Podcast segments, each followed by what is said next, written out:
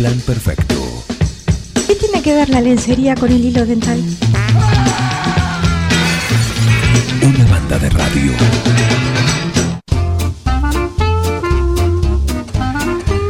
Muy bien, llegó él, llegó nuestro veterinario. Lo estaban esperando, saben que los lunes a las 10 es su momento, así que le damos la bienvenida a Eduardo Cubino, que llega presentado de esta manera. Reinaldo, Atahualpa, Fernando VII, mm, no. Ringo, Estuviste más tiempo eligiéndole el nombre a él que a tu primer hijo.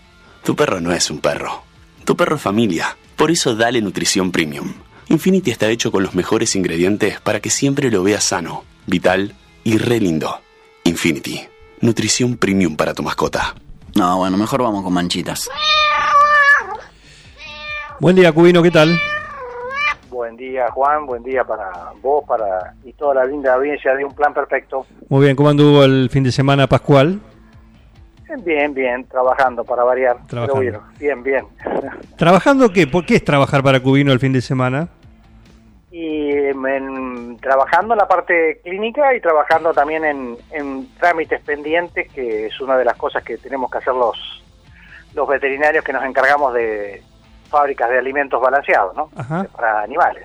Bien. Así que siempre hay alguna cosita pendiente para hacer cuando uno no se va a algún lado, bueno, hay que aprovechar ese, ese tiempo, digamos, también. Claro que sí, claro que sí. Bueno, eh, seguramente te- tenías algo para comentar, pero recién hablábamos de esto que fue noticia y tiene que ver con este joven italiano que lamentablemente estaba vacacionando en el pueblo de Caldes en, en lo que es el, el norte italiano y salió a caminar a hacer senderismo y fue atacado por un oso en el poblado, lo cual eh, ahí también hay toda una conmoción en el mismo lugar porque nunca había pasado esto. Entonces hay toda una sensación como de, de estupor por lo que pasó y también por decir, bueno, que hay que buscar ese oso, hay que identificarlo y sacrificarlo. Algunos dicen, otros dicen que no, pero mm, más que nada y aprovechando tu, tu visita, eh, se habla de que esto de que esto puede haber sido al- alguna cuestión que tiene que ver con una, zona donde habitualmente los, osos crían o tienen, tienen a, sus cachorros, con lo cual por ahí alguna osa se habrá sentido eh, intimidada, porque si no también parece raro esta cuestión. ¿Qué puedes decir vos sobre esto?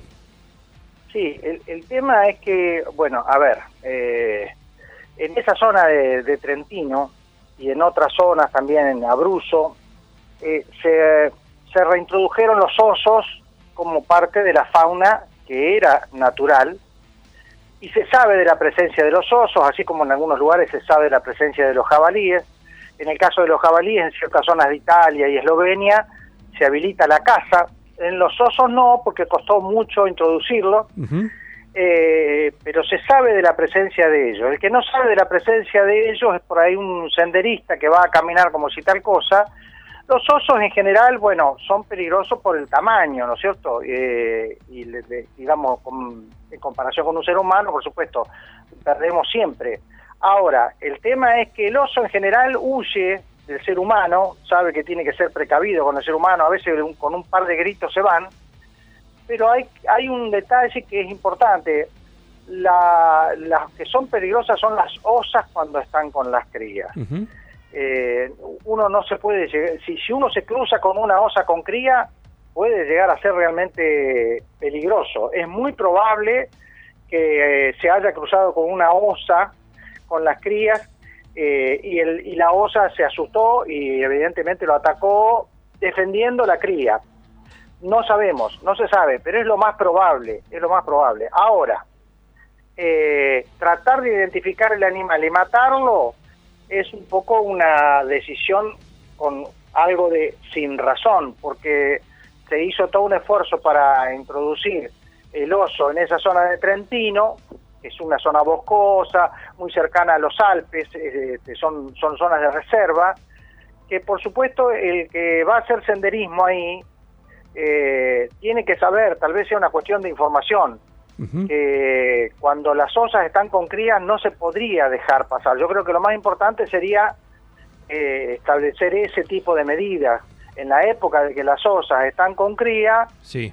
eh, por supuesto, no dejar pasar este, a hacer senderismo a nadie, porque es harto peligroso, digamos, y uno tiene que tomar la decisión. Se tomó la decisión de repoblar con osos, bueno, tenemos que tener cierta precaución.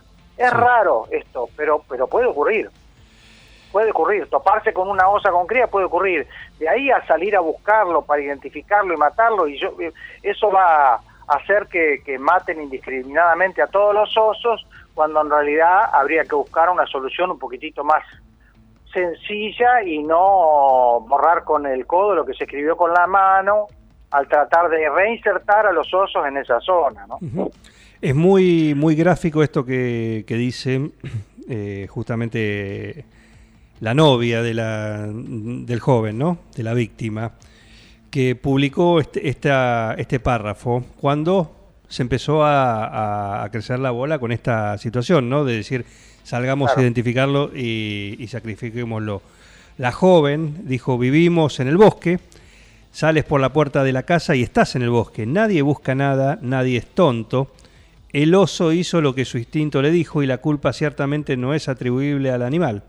Ustedes, ah. y dice en referencia a los que piden sacrificar al oso, son los animales que se deleitan con el dolor de otras personas. Esto lo escribió en su perfil de, Facebook.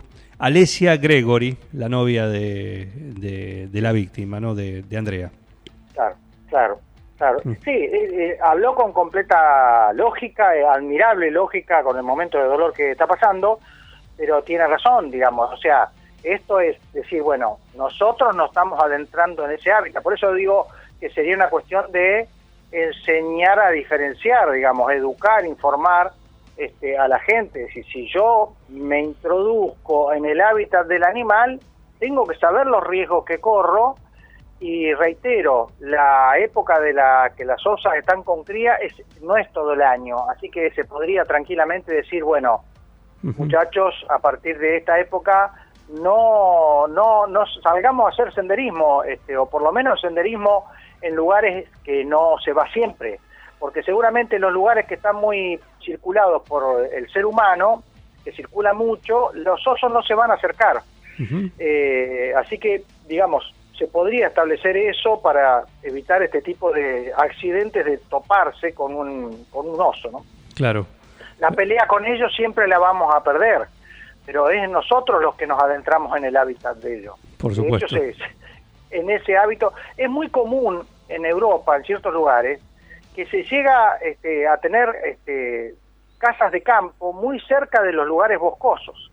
Es muy común, eh, pasó incluso en la pandemia, hubo varios videos, se publicaron, este, por lo menos a mí de Italia me mandaron varios videos, que durante la noche se acercaban osas, incluso con crías, a visitar las inmediaciones de su hábitat, que era los lugares donde había seres humanos, las casas, este, y que tuvieron que, bueno, asustarlos de alguna manera con algún ruido o algo para que se vayan.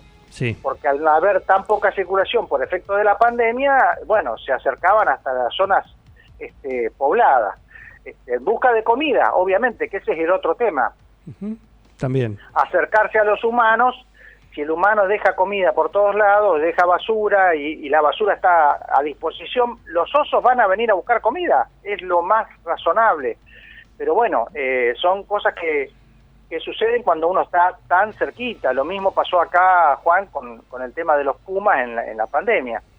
Eh, bueno, se acercaron y por supuesto el puma te va a matar un cordero, te va a matar un ternero, este, y eso es algo razonable está en nosotros ver qué hacemos con ese con ese puma este no sé si es para salir a matarlo o lo ideal sería establecer una reserva y, llevar todos a esa reserva no claro. Eh, ese es el criterio de cuando uno establece como una especie de lugar para que la fauna silvestre como santuario, sobreviva.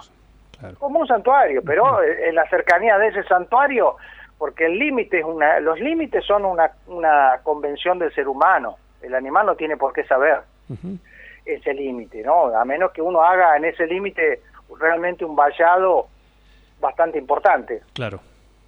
Eduardo, buen día. Miguel te saluda. ¿Cómo te va? Ah, buen día, Miguel. Un gusto.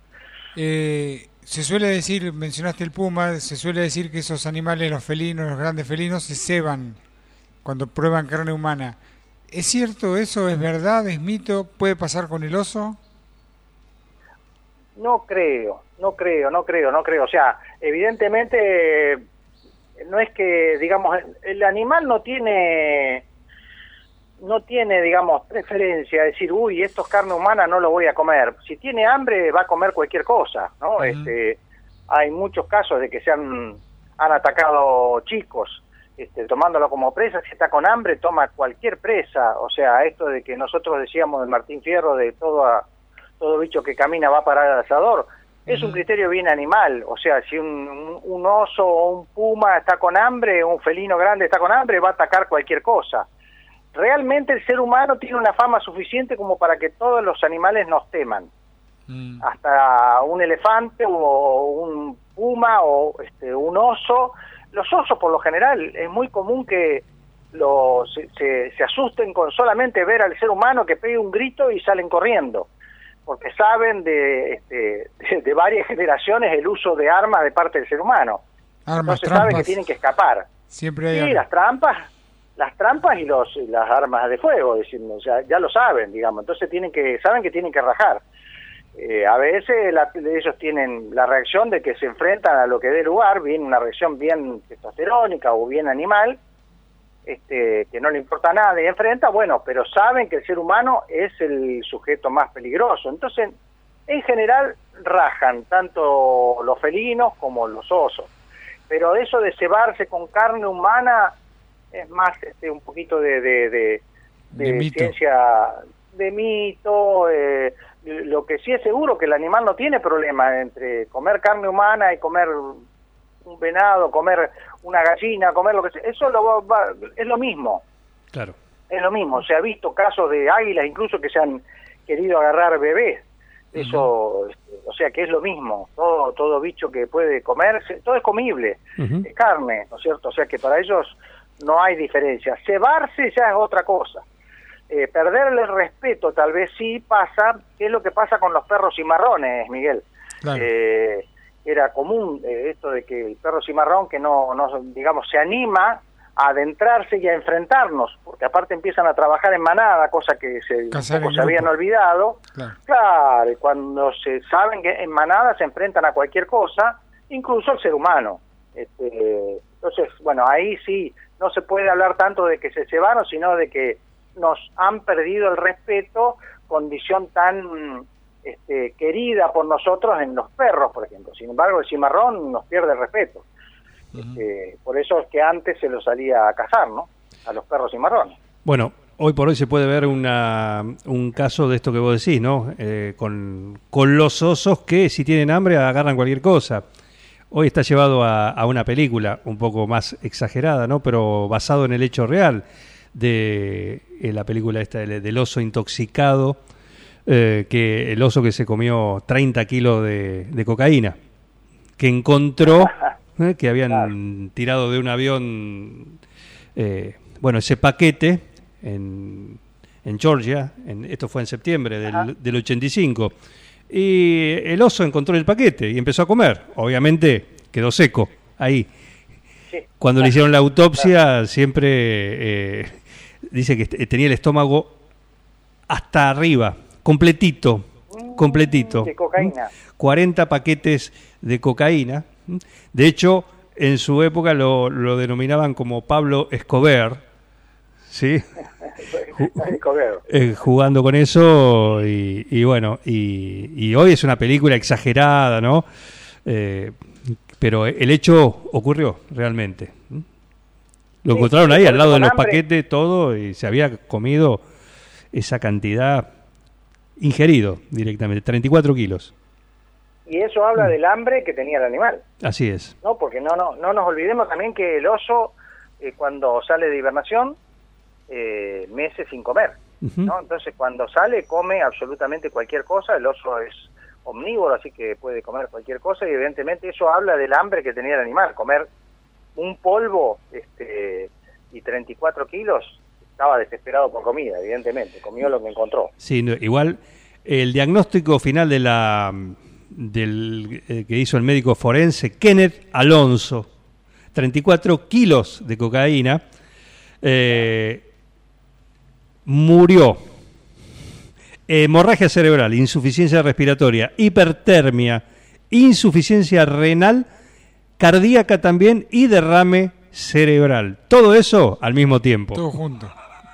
Claro, claro. Cocaine Bear Sí. se llama la película que pueden ver, eh, inspirado, inspirado por supuesto en este, en este hecho, ¿no? Claramente, este no duró, eh, este oso Sí. enorme. Sí, con un, corre- un correlato con lo, con lo que pasa con la intoxicación eh, por cocaína en el ser humano, ¿no? Claro, Este, Claro. Hubo casos así de famosos que tuvieron justamente, fallecieron por los eh, derrames cerebrales.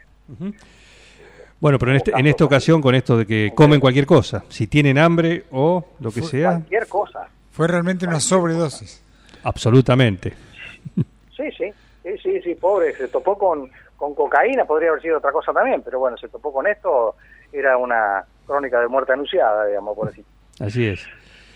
Así es. Bueno, pintoresco esto también para, para conocer, porque como vos, decir, vos decís, eh, estamos hablando de casos con osos, pero acá en nuestro país, con, con pumas, con, con estas cuestiones, sobre todo en el sur, que aparecen, o mismo eh, en la llanura también, hubo, hubo casos Acá, poblado. acá, en, acá en la provincia de Buenos Aires hubo varios casos, varios casos cerca del 9 de julio, hubo en, en Colón, en Pergamino, apariciones de pumas adultos, grandes, animales de más de 50 kilos de peso, Sí, hubo varios, varios este, que- casos que no sabían qué hacer tampoco, ¿no? Porque recuerdo un caso de un colega que se encontró uno, este, y eh, bueno, él estaba paseando, no tenía ni siquiera un maletín, no, no tenía absolutamente nada, y realmente no sabía qué hacer, después lo, el animal este, lo encontraron después en inmediaciones del aeroclub, pero bueno, y no sabían qué hacer porque tampoco ah, es tan fácil a un puma decir agarrarlo y darle una inyección, digamos, para dormirlo, no no es uno no tiene los elementos adecuados. Este, bueno, después lograron en algunos casos este, enjaularlo y llevarlo alguna reserva, Claro. pero en realidad tendríamos que estar ya preparados para para esos casos que, que alguien se encargue de, de encerrarlo de alguna manera y, y llevarlo a una reserva. Este, es muy lindo este, conservar la fauna original, es muy lindo verlos, un animal de esos. Eh, el productor de pecuario, cuando se encuentra con un bicho de eso, no le causa ningún agrado. Absolutamente. Eh, evidentemente, el puma llega a ese, a ese quilaje, a ese tamaño, comiendo y comiendo qué? Los animales que hay en la zona. Lo que encuentra. Y en, la- en, en nuestra pampa no hay tanto, a ver, no hay venados prácticamente, no hay vizcacha, prácticamente no, no quedó nada de toda nuestra fauna, eh, así que el animal va a comer el bicho que encuentre. Eh, siempre están a mano, es más fácil cazar un, un cordero, una, un ternero, este, y por eso el, el ganadero va a salir a buscarlo.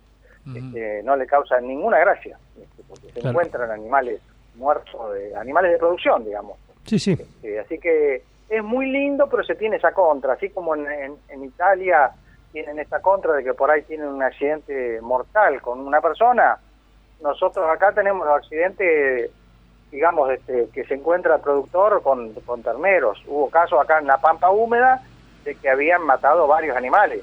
Ahí sí como que se ceban, saben que son fáciles Claro. y bueno, van a ir a buscar siempre al mismo lugar. Se hace costumbre. Este, si- claro, y si hay ovejas, corderos, son facilísimos de cazar. Este, los terneros también, digamos. Entonces no, no tienen, con poco esfuerzo los tipos tienen alimentación. Ahora el productor de esos terneros no debe estar muy feliz que digamos. Sin duda. Eh, Sin duda. son muy lindo verlo a los pumas, pero cuando afecta al bolsillo, por supuesto a la gente no le gusta nada. Este, y en este caso en, en, en Trentino o en Abruzzo, bueno, este, hay ahora va- lo van a repensar la decisión que tomaron, pero bueno, yo creo que es una buena decisión, pero hay que esas decisiones hay que pensarlas bien, porque estas cosas pueden pasar, digamos, encontrarse con un oso no es tan raro, no es, es. tan raro. En, en general eh, uno los espanta, sale corriendo, el oso se va, este, pero bueno, eh, va a haber que por lo menos establecer un- una, una época en que no, pero bueno, eso ya lo verán en Italia que lo saben resolver este, de buena manera en general, ¿no? Sin duda. Bastante bien se las arreglan con los jabalíes, por ejemplo. En Eslovenia se las llevan bastante bien con los osos. En Eslovenia el 70% del territorio esloveno es, es- es reserva, es bosque. Y es reserva. Eh, tienen osos en muchísima cantidad. Todos están preparados para la presencia de los osos, saben que cuentan con un arma de fuego que uno lo puede espantar con el ruido. Sí. Este, y saben bien que tienen que cuidarse. Son, ellos son amantes, muy amantes del senderismo, pero saben que eh, los osos están incluso a veces a, a simple vista se puede ver desde afuera, desde los caminos, por ejemplo, uno puede ver una reserva, puede haber algún oso pardo. Así que eh, es cuestión de estar preparado, ¿no? Evidentemente esta gente de Trentino no está, este, por lo menos bien informada de que puede pasar esto. Ahora, ahora sí seguramente van a tomar las medidas. Así Van a es. andar con un churrasco en la mano. o si haces senderismo, llevate, llevate un arma porque es peligroso. O senderismo por, por, por lo menos saber cuándo es la época de cría. Eh, la osa con, las osas con cría son peligrosísimas, así como las, las hembras elefantes eh, son cuando están con la cría son peligrosísimas. Los machos son peligrosos, pero el macho avisa primero, pero la, la hembra si tiene temor de, de que uno le va a tocar las crías son capaces de cualquier cosa. Claro. Eh, como, como la mayoría de las hembras animales cuando están con la cría. Bueno, eso, eso te iba a decir, es casi un comportamiento animal natural eso. ¿No? Natural, natural, natural, natural. Incluso en, en las perras, por ejemplo, es, es un comportamiento natural y de selección, ¿no es cierto? Porque aparte se, se roban entre ellas las crías este, y eso mejora la selección, mejora la, la, la especie, ¿no? Porque lo- el animal cría, la, la que cría la mayor parte de, de los cachorros cuando hay un grupo de perras, eh, la que la que tiene más carácter le roba los cachorros a las otras y entonces el cachorro ese mm, a veces no es criado por su propia madre sino por la madre más fuerte y copia la personalidad eh, el carácter y las costumbres de la madre que lo crió que es la madre más fuerte. Entonces esto introduce es un sistema para mejorar la especie. Que no lo vemos ya porque estamos en, en vida natural eh, eh, ya prácticamente no, no, no, no lo podemos presenciar. Los perros están siempre con nosotros. Pero en vida natural que hubiera un grupo de perras, la que cría la mayor parte de los cachorros es la perra que tiene más carácter, la más brava, la más fuerte, Sí. que le roba los cachorros a las otras. Por eso las perras cuando están con cría eh, se ponen muy agresivas, muy agresivas. A veces mu- muerden este, porque tienen miedo de que le roben los cachorros. Es el principal miedo que tienen. Y, el- y fundamentalmente tiene miedo de las hembras. Llámese hembras a las otras perras como gatas, como mujeres, ¿no? Exacto. Bien, bien. Perfecto. Eh, dos, dos apostillas, Eduardo. Recomiendo ver la película El Oso. No sé si la tuviste oportunidad de verla, es muy vieja, del año ochenta No. y pico. No, no, la voy a buscar. Sí, es una película de sobre una historia, eh, no tiene diálogo prácticamente, de Jean-Jacques Annaud, el mismo de La Guerra del Fuego. Te la recomiendo porque es un trabajo de filmación, estuvieron como tres años laburando. Sí, eh, me imagino para hacer eso- esas filmaciones y sin diálogo tienen que haber estado trabajando mucho tiempo, ¿no? Sí, en la Columbia Británica está filmada. Ajá, Eh, bien, bien. Y volviendo a lo que decías de la fauna local, tuve oportunidad y ayer justamente me crucé con un zorro. He cruzado bastantes Ah. zorros. Están volviendo.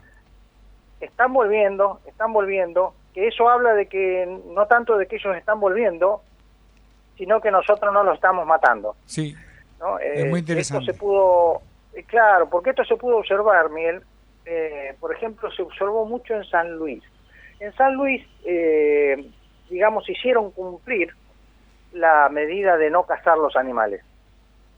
La hicieron cumplir en serio, ¿no es cierto? No, no, Sí, no era una letra muerta en una en un papel, sino que lo hacían cumplir. Y desde hace mucho tiempo, en el territorio de San Luis, se puede observar a los zorros y, y otros animales acercarse, los pájaros incluso, acercarse al, al ser humano con, con una confianza que es llamativa. ¿no? Eh, eh, se- los zorros se, se, se meten a veces en, la, en los mismos poblados, vienen a buscar comida eh, y no corren, no, no están tan desconfiados de nosotros, desconfían sí de los perros porque saben que los perros lo- los corren y los matan, pero eh, de nosotros no desconfían tanto. Y es llamativo también, no solo en los zorros, sino en los pájaros. Este, por ejemplo, está el, el mirlo, que es un, es un animal, un pájaro que es negro con pico amarillo, eh, que es bastante salvaje, bastante desconfiado, es muy inteligente, se observa en Córdoba y en San Luis, ¿no? Es muy inteligente, pero es muy desconfiado. Y en cambio, en San Luis, eh, esto lo he visto personalmente, uno puede estar al lado de un arroyo y el mirlo venía a acercarse a jugar ahí con el agua cerca de las personas. Eso, eh, eso habla de que, digamos, no es que es el tipo confianzudo, sino que esa confianza se basa en que pasó mucho tiempo sin que el hombre lo persiguiera o lo asustara al menos. Claro. Y que el ser humano en realidad está valorando la presencia de esos animales. Antes, cuando nosotros éramos chicos este, en el campo, eh, lo primero que te enseñaban es a, a cazar, ¿no es cierto? Sí. Te daban un, No, un rifle de aire comprimido, una gomera, lo que sea, este, y, y la idea era cazar. Ahora los animales te están demostrando confianza, ¿por qué? Porque nosotros no los, no los cazamos. Claro. Los chicos, este, a los chicos se les enseña exactamente lo contrario que nos enseñaban a nosotros. Y eso es muy valioso. Muy bien, muy bien.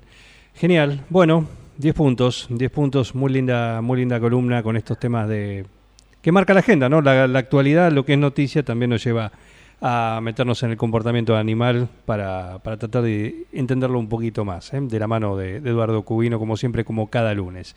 De la mano de Infinity, este alimento que lo podemos compartir con todos ellos. Bueno, compartimos también el Infinity.